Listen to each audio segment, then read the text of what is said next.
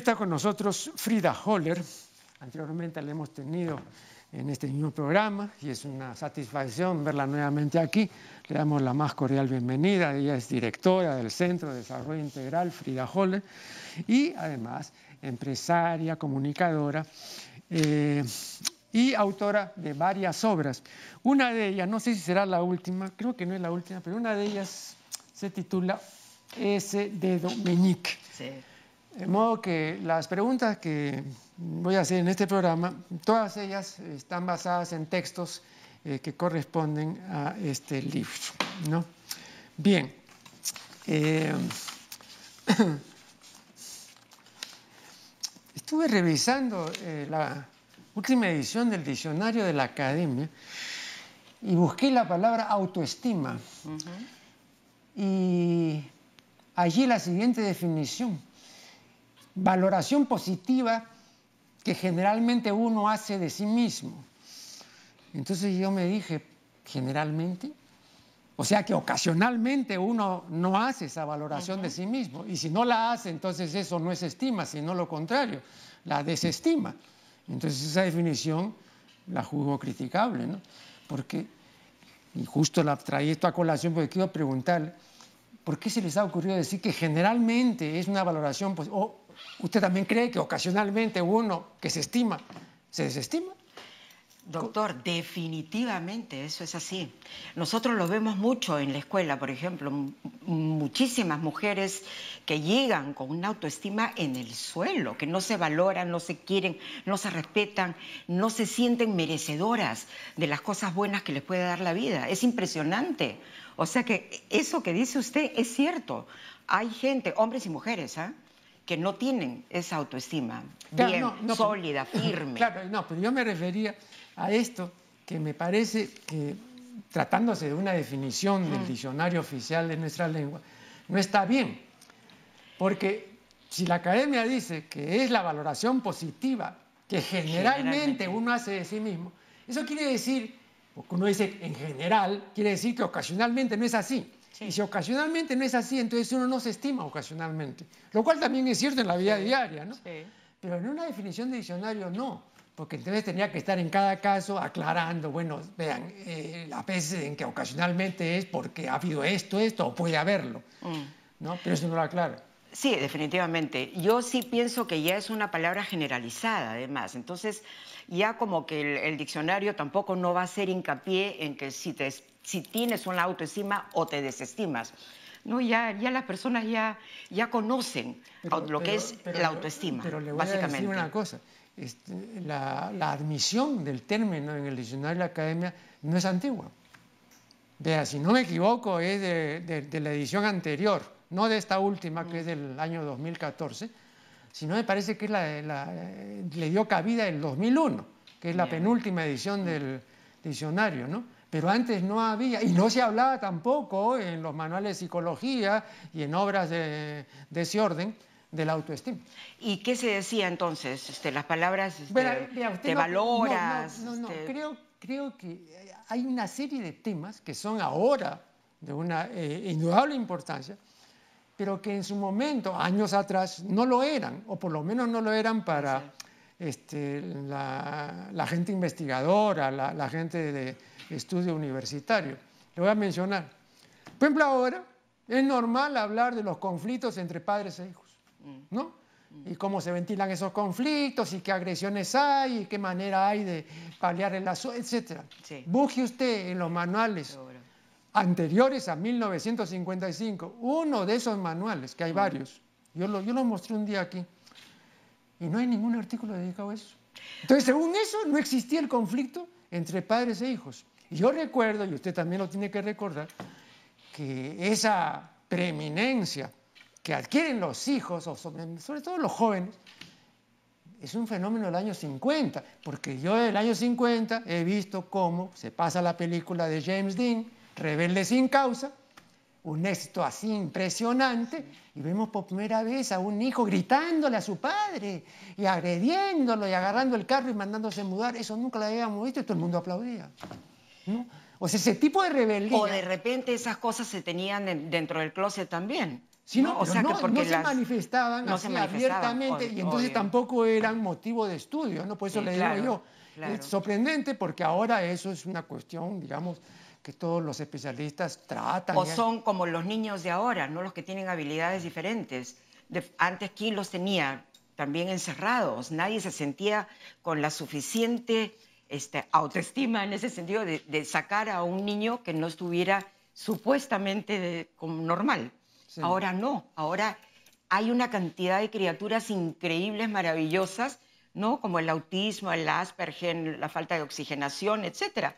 Y ya no hay nada de ese problema que había antes. Entonces, ¿las épocas cambian? Sí. Para algunas cosas para bien y otras para no tanto, ¿no? Claro.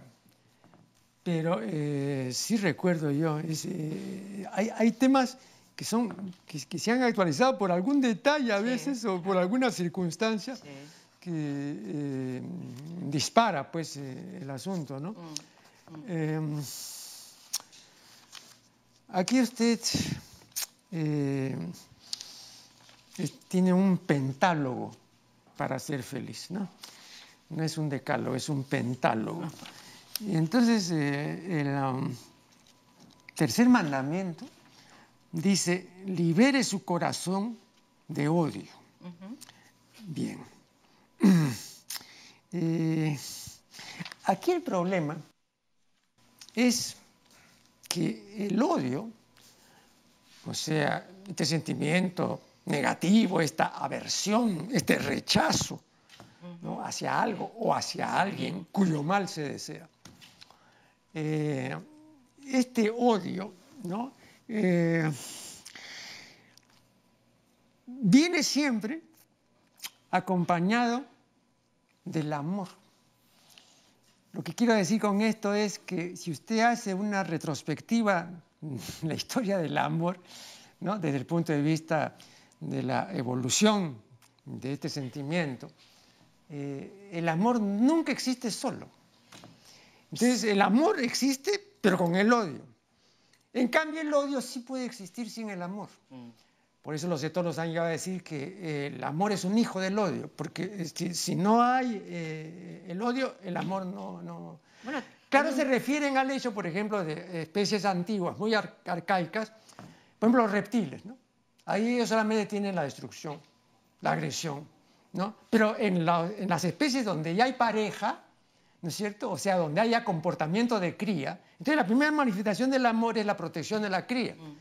¿no? Ahí ya se puede hablar, digamos, de un vínculo individual. Pero entre los este, cocodrilos no hay vínculo individual. Entonces, este, no hay, pues, el amor. Solamente hay... Bueno, también hay ese dicho, ¿no? Que del, amor al odio hay solo un paso. ¿no? O sea, que tiene sentido de alguna manera también. Pero este, yo ahí obviamente me refiero que hay que llenar el corazón de amor y no de odio, ¿no? y hay que tratar, es que tenemos que tratar de hacerlo, por lo menos, para poder vivir en paz, con tranquilidad, este, con buena autoestima, queriéndonos también. Y no es una cuestión de egoísta o no es una cuestión tampoco de saber que es soberbia, que este, te quieres, eres soberbia. No, no estamos hablando absolutamente nada de eso. Estamos hablando de algo normal en el ser humano el quererse, el valorarse, el tenerse amor. Sí, pues. Claro. Pero como digo, también ahí habría que, eso después lo podemos ver, introducir algunas variables, ¿no? digamos, hay cierto tipo de comportamientos, ¿no? Que no son eh, naturales, por decirlo así. Y esto lo conversaba hace algunas semanas con, con un invitado, ¿no? Pero según, digamos, clases sociales. Entonces yo, por ejemplo, le decía, ¿no? para nosotros, este, darnos besos, el beso en la boca, este, es lo normal, ¿no? Pero, por ejemplo, usted va a la sierra y eso, eso no existe. yo, no he visto nunca, digamos, a, la gente de la sierra besarse. ¿no? y para ellos eso no quiere decir que no tengan ese amor que ah, se... Claro. Claro. Claro, lo que pasa yo también creo que tiene que ver mucho con tradiciones, con costumbres, ¿no? Este, y así en todas partes del mundo. ¿no? O sea, para nosotros es casi normal a la pareja este, darle un beso en, la boca. Pero, por ejemplo, a mí no me gusta mucho cuando papá o mamá les da beso en la boca a los niños, por ejemplo. No, no, no, no me parece una manifestación saludable. Por ejemplo, a propósito de eso, a propósito de eso, y usted hablando del beso, ¿no? Eh, dice, ¿no? Que eh, el jefe no, no debe, o al revés, ¿no? Este, eh, la secretaria. No debe haber eh, besos, así es, en las oficinas. No debe dar a sus compañeros de trabajo. sí. Eh, bueno, pero hasta donde yo leí no, no, no, no, establece una razón. ¿Cuál es la razón? A ver, si nosotros... En el caso de la, criatura puede, podríamos alegar, digamos, la, parte higiénica. Sí, claro, claro, definitivamente por eso. Ya. A ver, el beso se constituyó, ¿por qué y, cómo? Mm. Como un acto de amor, de pasión, de afecto. ¿Hacia quién? Hacia una persona que uno quiere y le tiene un afecto especial o uno ama. Pero ¿por qué se lo tiene que dar a todo el mundo en una oficina? En la oficina, a un centro laboral se va a qué? A trabajar, a laborar. ¿No? Basta con un saludo, buenos días, que tengan un lindo día, hola, ¿cómo están? ¿Cómo han amanecido? Lo que quieran. Pero ¿por qué besos? El beso es totalmente social, no es laboral, no es empresario, no es.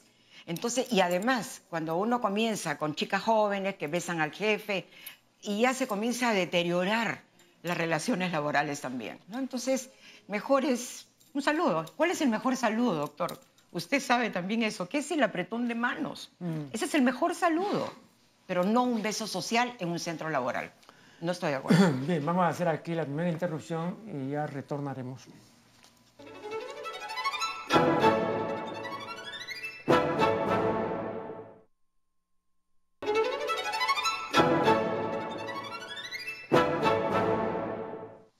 Seguimos dialogando con Frida Holler. Em, uno de los mandamientos de su pentálogo dice, viva humildemente. Entonces, vivir humildemente debe entenderse, supongo, en el sentido de tener conocimiento de las limitaciones y debilidades de uno y con ese conocimiento vivir en consecuencia. Pero acá hay una dificultad, ¿no? No todos, o al revés, pocos son los que tienen conciencia de estas debilidades y de estas limitaciones. Y entonces desde que Dyer hizo creer a medio mundo que el cielo era el límite. Entonces hay gente que dice, no, yo sí puedo. Pero aún así, doctor, el cielo puede seguir siendo el límite, de acuerdo al doctor Dyer. Pero eso, eso no quiere decir que uno tenga que ser ególatra, ni soberbia, ni creerse mejor que los demás. O sea, la vida puede estar en humildad. Pero usted no dice nada de acá de egolatría. Ah, bueno. Lo que pasa, doctor, también que usted me decía que ese es el último libro. Este fue el primer libro. Ajá. Acuérdese que fue el primero y usted lo presentó también hace 11, 12 años. Y lo que pasa es que hay muchas cosas que sí las he actualizado en esta nueva versión, pero es el primer libro. ¿no? Entonces, obviamente hay una situación también... Mi querida Frida, pero la clase permanece, o sea, eh, eh, una cuestión, digamos, de una década de diferencia, eso no establece una nueva clase, ¿no? Puede establecer quizá algún correctivo menor, pero creo que la persona, como en este caso usted, que tiene una clase establecida, no se va a preocupar de que pasaron 10 años y... Ah, no, para nada. Lo que yo me refiero básicamente es saber que todos somos un producto, ¿no es cierto? Tenemos una marca personal de alguna manera. Entonces, saber esa marca hasta dónde tiene sus propios límites. O mm. sea, la persona no puede avasallar a otras porque tiene una marca reconocida o porque se cree mejor que los demás. A eso es lo, que básicamente yo me refiero, mm. a esa humildad a esa humildad de entregar amor, de ser una persona solidaria con los más necesitados, de tener una vida espiritual recargada. O sea, a eso me refiero, básicamente. en esa medida sí estoy completamente de acuerdo con usted, pero yo añadiría que tal vez esa regla no rige cuando se trata de personas que salen fuera de lo común. O sea, personas este, que por sus propios méritos en diferentes campos, el arte, la literatura, tienen valores, digamos, que, que, no son los valores de los demás. Te voy a mencionar. Y que además, claro, visto con otra mirada, podrían ser manifestaciones de egolatría o de suficiencia intolerable, etc.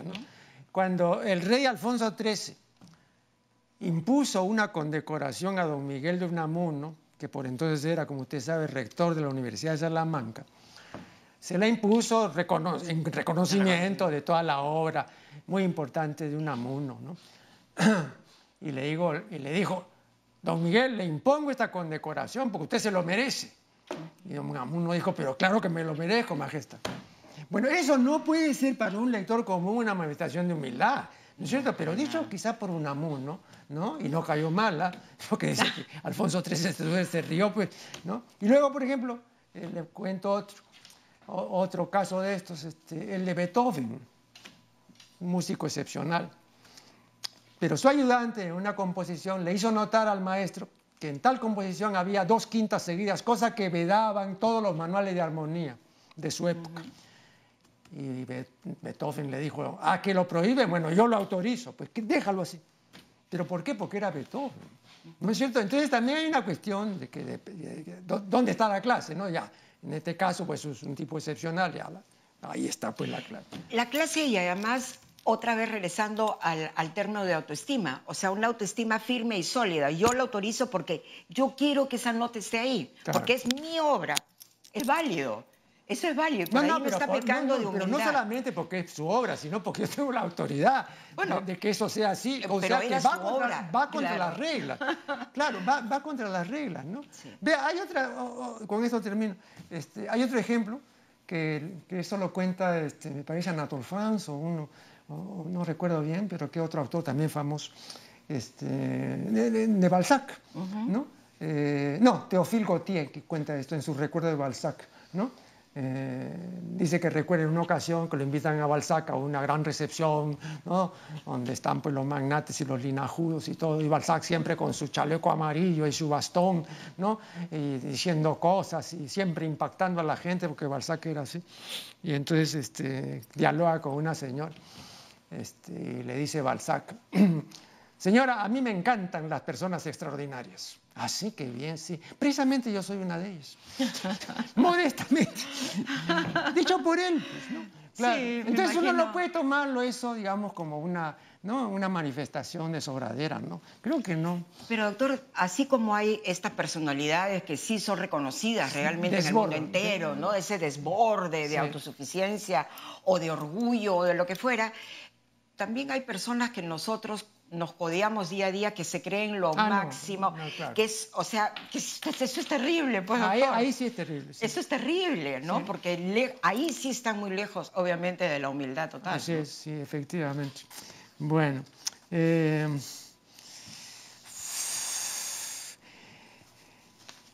aquí dice usted, hablando del cambio, la gran... Eh, maravilla mm, de los seres humanos es que pues podemos evolucionar, podemos cambiar, podemos este, ser mejores, ¿no? Claro. Pero una de las cosas características del ser humano es que el cambio necesita del esfuerzo y de la perseverancia. Y el ser humano siempre le ha repugnado esforzarse, ¿no? Entonces siempre le ha, querido incursionar por la, por la senda fácil, ¿no? Entonces, cuando usted le propone un cambio, un cambio existencial, pues no es sencillo y tampoco es eh, de un mes para otro. Se puede tomarle muchos años, y, tal vez toda una vida, ¿no?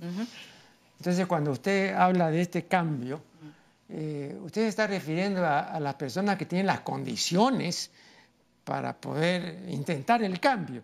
Pero no creo que esté hablando de una generalidad de personas que ni siquiera han pensado en cambiar. ¿no? E, eso es más, eso es más, más bueno, pero doctor, qué terrible debe ser pasar toda una vida en la monotonía total de la conducta, de lo que piensa, de lo que siente, de lo que lee, de lo que ve en televisión. O sea, debe ser terrible. Por eso es que hay mucha gente que se queda en mediocre, porque no están dispuestos al cambio sí tenemos que reconocer que el cambio es dificilísimo para todo el mundo, porque estamos acostumbrados a ciertos hábitos, ¿no? A tener siempre lo mismo cada día, ya sé por dónde me voy a mi oficina, qué cosa como, a la hora que desayuno, a la hora que me levanto. O sea, Está bien, pero podemos cambiar. Obviamente este vaso no va a cambiar porque fue hecho así, pero nosotros seres humanos estamos casi en la obligación de un cambio. Y saber qué cosa es lo que me va a hacer mejor, qué cosa es lo que tengo que cambiar para mejorar. Básicamente de eso se trata el cambio. No se trata para las cosas negativas. Se trata de cambiar para mejorar yo como persona, culturalmente, educadamente, para hacerlo en, mi evento social, en los eventos de la oficina, cómo mejoro mi trabajo. A eso es lo que yo me refiero que tenemos que cambiar, porque si no, la gente se queda ahí mediocre y no avanzan en el cambio. Yo recuerdo que el filósofo francés Jean-Paul Sartre decía que es también claro, estaba de acuerdo con la posibilidad del cambio, pero que había observado algo que además todo el mundo puede observar, y es que la mayor parte de las personas no puede realizar pequeños cambios. Mm. ¿no? Entonces, si esta persona no puede, por ejemplo, cambiar un hábito alimentario o no puede cambiar la simpatía por un equipo de fútbol y, pasarse a otro equipo, porque no puede, ¿no es cierto? Son, son adhesiones ya. eso sí es imposible. Claro. Entonces, si, eso lo vemos en la vida diaria, entonces pedir un cambio general, un cambio existencial, es mucho más arduo. ¿No? Claro, claro, pero acuérdese que también los cambios no se dan de la noche a la mañana, no hay una especie de metamorfosis de cambio. ¿no? Usted habla, por ejemplo, de un pan alimenticio. Yo soy vegetariana, tengo hace 28 años. Igual, para cambiar de comer carnes rojas a no, a no comerlas, yo sí fue radical. O sea, no, nunca más carnes rojas. Y así fue nunca más, hasta que mi organismo se acostumbró a no, y después seguí comiendo carnes blancas, y después con el tiempo ya tomé la decisión que tampoco es pollo ni pavo, ¿no? entonces sí como pescado, pero ha sido gradual a través de los años. ¿no? O sea, yo no pude cambiar de frente, voy a ser vegana, o sea, no, porque, por ejemplo, sigo, sigo comiendo chocolate, soy lacta y ova porque me encantan los chocolates, entonces digo, bueno, pues ¿para qué voy a dejar mi gusto personal? ¿No? Entonces, hay cosas que uno tiene que conocerse para saber qué es lo que debería de alguna manera cambiar y qué cosa no debo cambiar. Porque está funcionando y porque me va bien y porque estoy contenta y porque me levanto este, todos los días risueña y diciendo qué agradable, me voy a trabajar, me gusta lo que hago. Eso no lo voy a cambiar. Claro. Pero lo que me afecta de alguna manera y que no me hace feliz, sí deberíamos cambiar. ¿No es cierto? Bueno, yo, creo, repito, según eh, los, mm, los, tipos de, gente, ¿no? Eh, en una etapa, hace ya años, yo eh, estudié la teoría de los constitucionalistas, ¿no? O sea, los diferentes tipos de ser humano según las diferentes teorías, ¿no? Entonces, este, por ejemplo, para decirle, Spranger distingue pues, ¿no? al tipo político, al tipo económico, al tipo religioso, al artista, al comerciante. Son, son maneras de ser ser humano, ¿no? Entonces, este, no podemos ahí mezclar papa con camotes, ¿no? Porque cada uno tiene sendas, ¿no? Entonces, el problema, digamos, de establecer así pautas generales es que eh, habría que aclarar en muchos casos a qué tipo de ser humano nos estamos refiriendo. Vamos a hacer acá un segundo ah, pero, Doctor, antes que entre al, antes que me olvide también, lo que sí debería estar claro es que los congresistas no deberían cambiar de partido todo el tiempo, por ah. ejemplo. Ahí sí hay una gran diferencia de cambio. Claro. Una nueva eh, interrupción y ya regresaremos.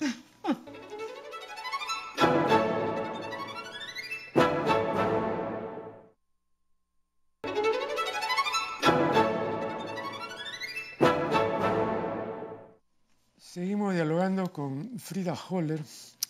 Eh, usted dice en la página 27 eh, que el ser humano está despersonalizándose, ¿no? está actuando eh, como autómata, ¿no? como si fuera una marioneta.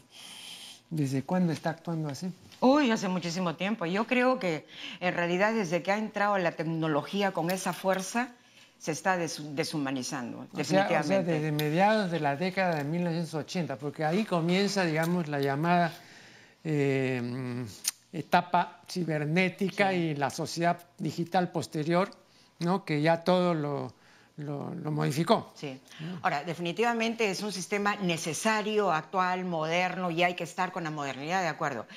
Pero yo detesto la idea de estar con personas y que estén todo el tiempo contestando el teléfono o que estén con, porque ahora son los dedos que más utilizan de alguna manera, mandando mensajes, abriendo el Facebook. Es terrible, doctor. Entonces ya no hay conversaciones, ya no hay reuniones para conversar con los amigos, con la familia. Ya no hay. ¿No? Yo le digo por, por, experiencia, por ejemplo, cuando yo los domingos me reúno con, con, mi familia, prohibido los celulares en la mesa, no son comensales. ¿no? Entonces nadie se levanta aunque suene el, el celular. ¿no? Entonces yo creo que, que, tenemos que acercarnos más a esa etapa maravillosa de la conversación, ese, ese contacto con, la, con las personas, ¿no? un buen abrazo, pero no un beso que va al aire, por ejemplo. ¿no? O sea, hay una gran diferencia también eso. Entonces, creo que sí. La gente camina por la calle con, con los aparatos, la gente está donde esté con los, con los aparatos tecnológicos, pero ya se está deshumanizando, definitivamente. Pero el, el, problema, tal como yo lo veo, no sé si usted comparte este punto de vista, pero el problema es que es irreversible. Ah, sí.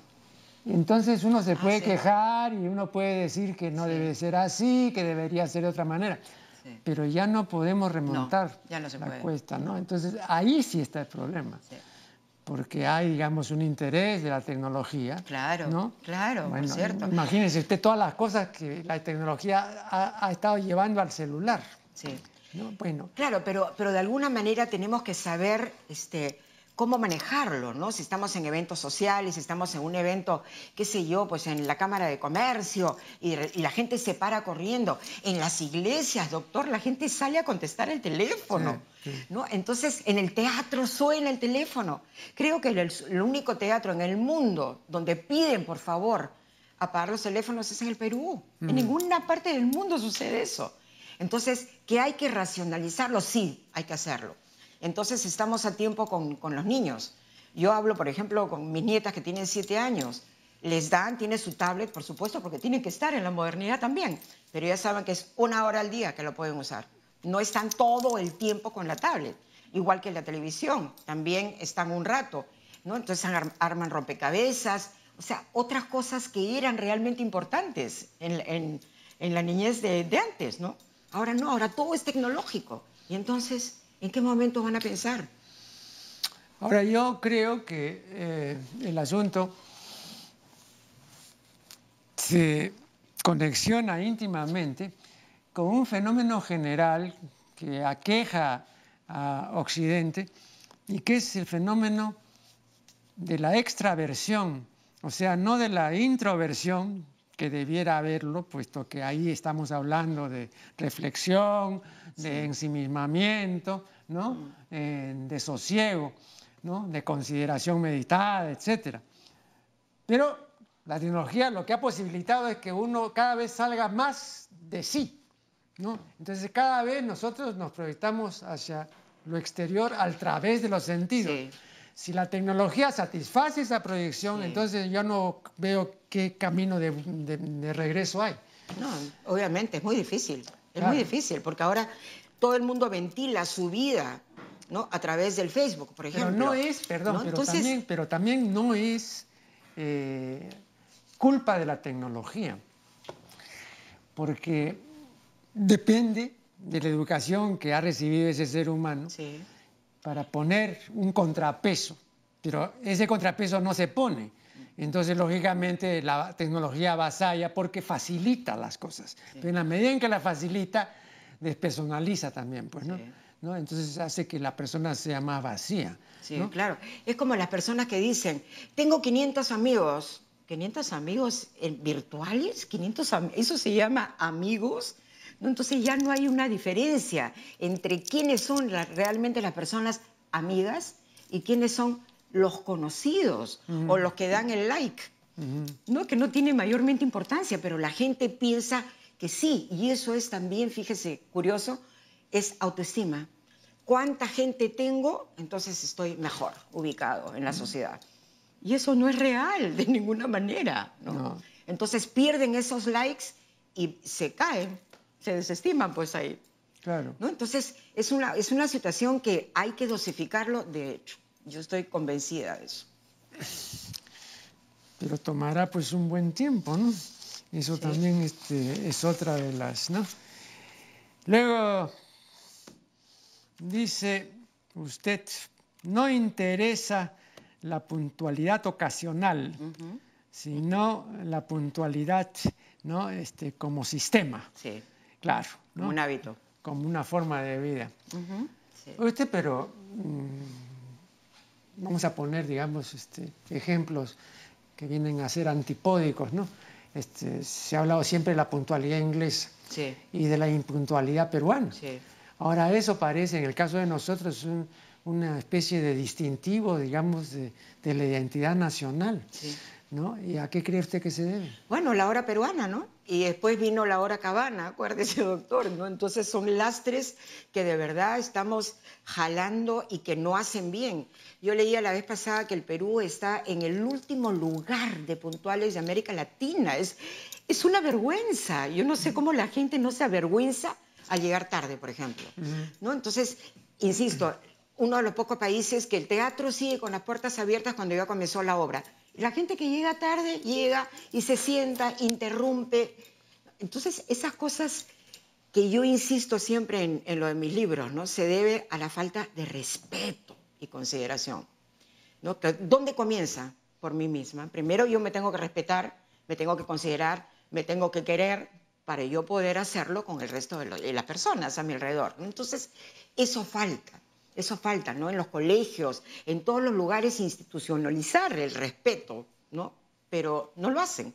Entonces todo el mundo llega a la hora que quiere. Y es más, la gente, esa gente que nosotros hablábamos hace un rato, llega tarde, porque llegar tarde es sinónimo que todo el mundo voltea a mirar quién llegó. ¿no? Es, cosas que no tienen sentido en otros lugares, por cierto. Pero acá sí, nuestra sociedad, sí. Llegar tarde es sinónimo de tener clase, cuando es una falta de educación, de respeto y de consideración increíble. ¿no? Entonces, tiene que haber en los colegios, ojalá PPK realmente pueda instituir, por ejemplo, la educación cívica en los colegios nuevamente, ¿no? para poder tener respeto hasta por la bandera, respeto por el escudo, respeto por el himno, no caminar. Está sonando el himno nacional, la gente sigue caminando, ¿no? es, o hablando, conversando, riéndose. ¿no? Son cosas realmente lamentables que nos está pasando en nuestro país. Tiene que haber un cambio. Tiene que haber un cambio. Yo tengo la esperanza que tiene que haber un cambio.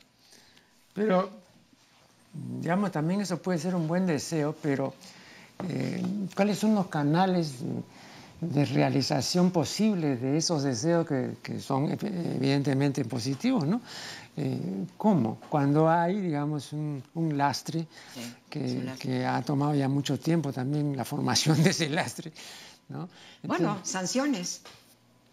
Sanciones, o sea, tiene que haber sanción. Si a un teatro uno le dicen, bueno, la, función comienza a las 8, a las 8 y 10 segundo el protocolo, 10 minutos de tolerancia. Se cierra la puerta y no entra usted hasta que no vengan los 15 minutos de intermedio. Pero tiene que haber sanciones. Doctor, ¿usted cree que en nuestro país todas las personas se pondrían el cinturón de seguridad si no hubiera la multa y atacaban mm. el, bolsillo, nadie lo hubiera hecho, ¿no es cierto? Entonces tiene que haber ese tipo de mecanismos. Yo, yo en la Municipalidad de Lima sacaría la bocina a todos los micros y a todos los taxis, por ejemplo. Así, anular la bocina. Salen, revisión técnica, saquen las bocinas. Porque se ha convertido en una jauría nuestra ciudad bueno, nuestra ciudad y todas las ciudades de nuestro país. La bocina es, impresionante. ¿Y eso qué es? Falta de respeto también. ¿no? Y así comenzamos a ver una serie de debilidades dentro de la sociedad que tiene que ver con eso. Pero también, perdón, a propósito de, la bocina, pero también se puede ver, eh, en este caso, al aumento impresionante del parque automotor. También. Imagínese usted, en los años 50 el parque automotor eh, era pues muy reducido, ¿no? Eh, pero han pasado pues ya muchos años y entonces el número de automóviles. Sí, pero doctor, eso no es una excusa. Pero eso no es una excusa. Yo acabo de venir no, de un viaje es una maravilloso. es una explicación. Sí, donde he visto un parque automotor full también, ¿no es cierto? Y nadie toca bocina en países desarrollados. A nadie se le ocurre tocar una bocina. No, acá es una costumbre tocarla. Al contrario, quien no toca Qué raro que no toque bocina.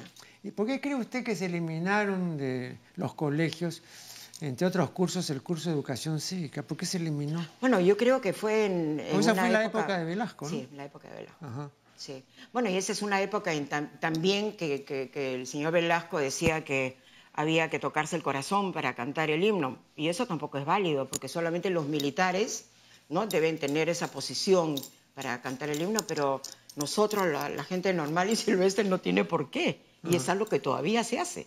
Y hasta en los colegios también se hace. Bueno, vamos a hacer acá una última interrupción y ya volveremos.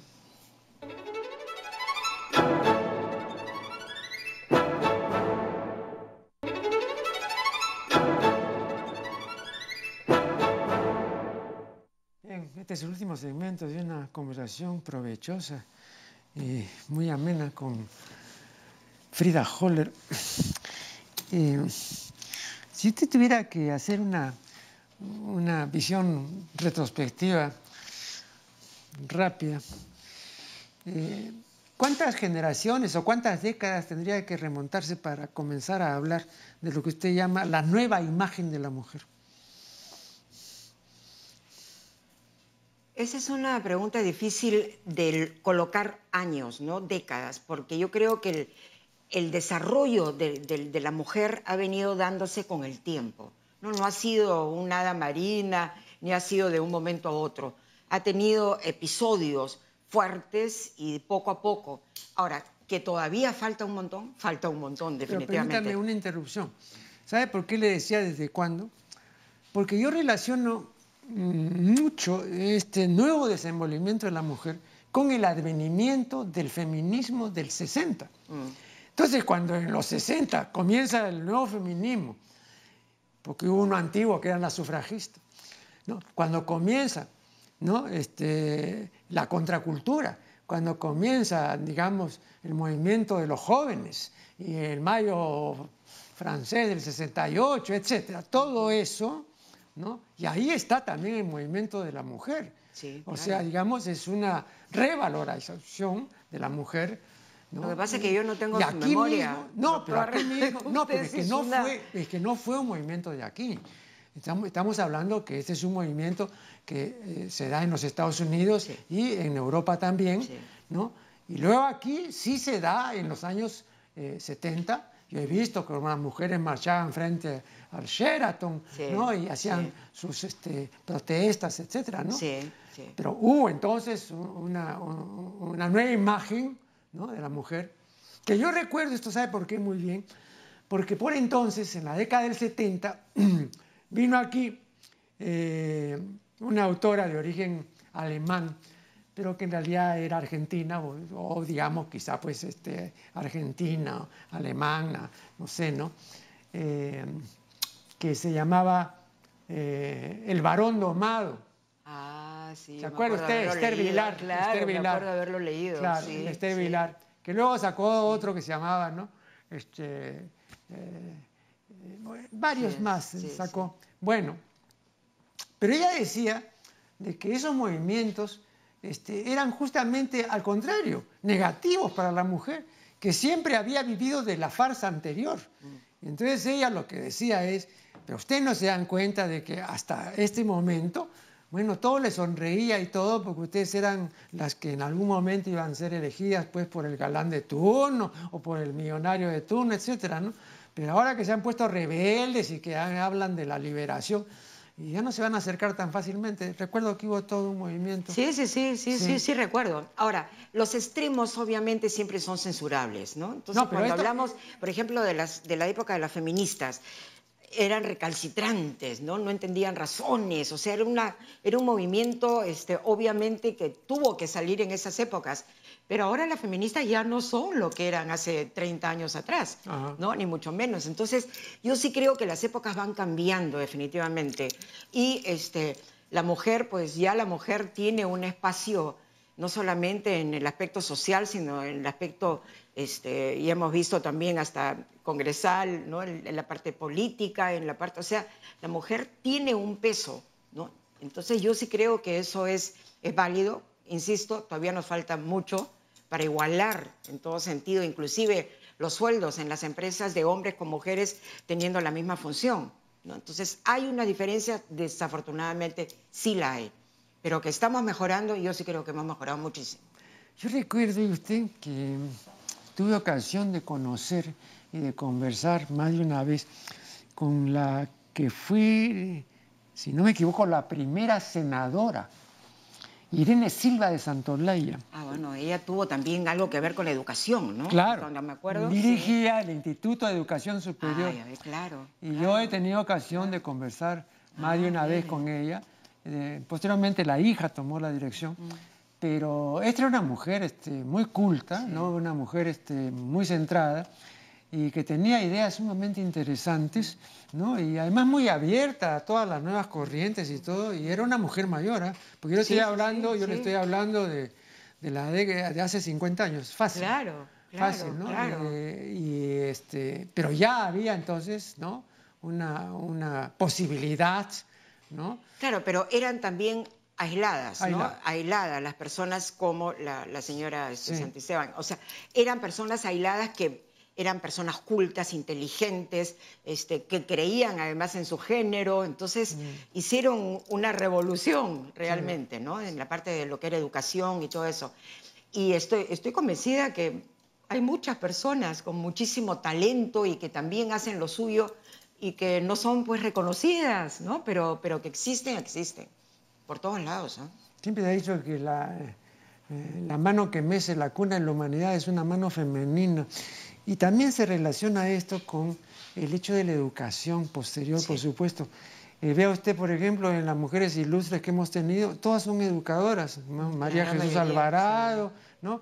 Elvira García García, ¿no? Dahmer, eh, eh, en fin. Esa es una de las preguntas que siempre me hacen, por ejemplo, doctor. ¿Por qué le escribes a la mujer? Mm. Yo tengo solo un libro que es usted código de un buen negocio que está escrito para ustedes los varones.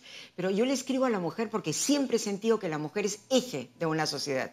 La mujer es la que enseña, la mujer es la que educa, la mujer es la que tiene paciencia. O sea, la mujer es eje. ¿no? O sea, yo le seguiría escribiendo definitivamente a, la mujer, ¿no?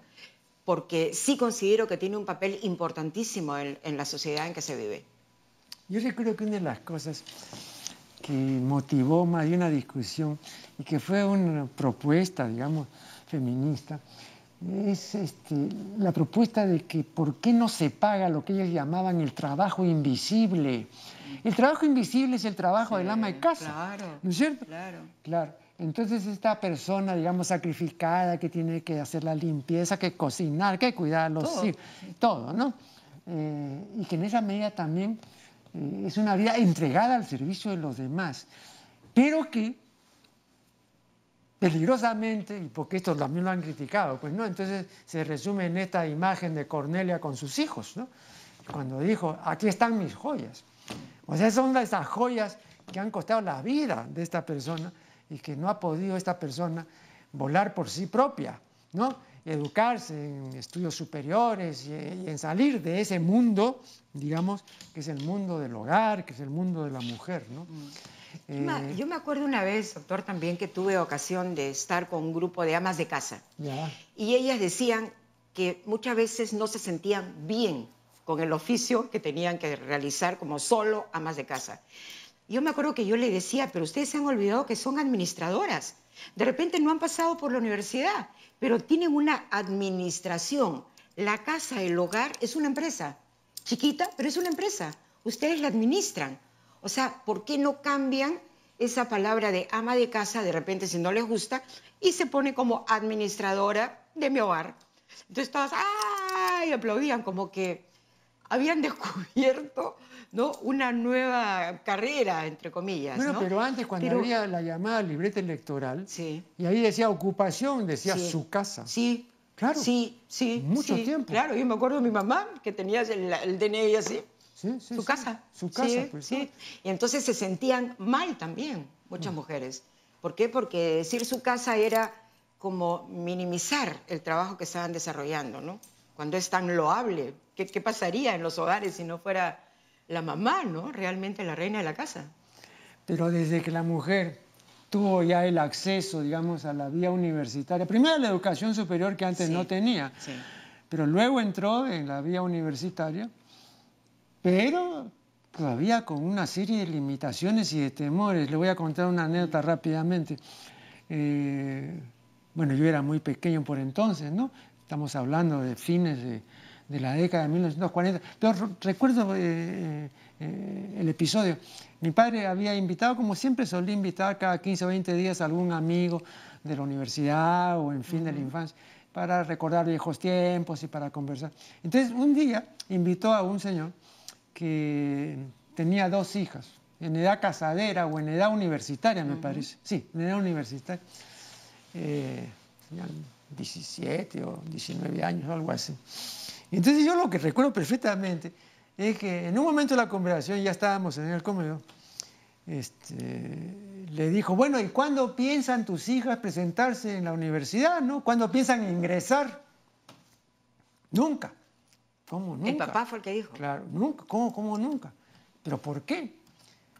Entonces la, la, respuesta que dio era pues una cosa que ahora no se entiende muy bien, pero posiblemente en esa época, le estoy hablando de hace 50 años, para él era una verdadera preocupación. No, nunca dijo, porque yo no quiero que salgan embarazadas.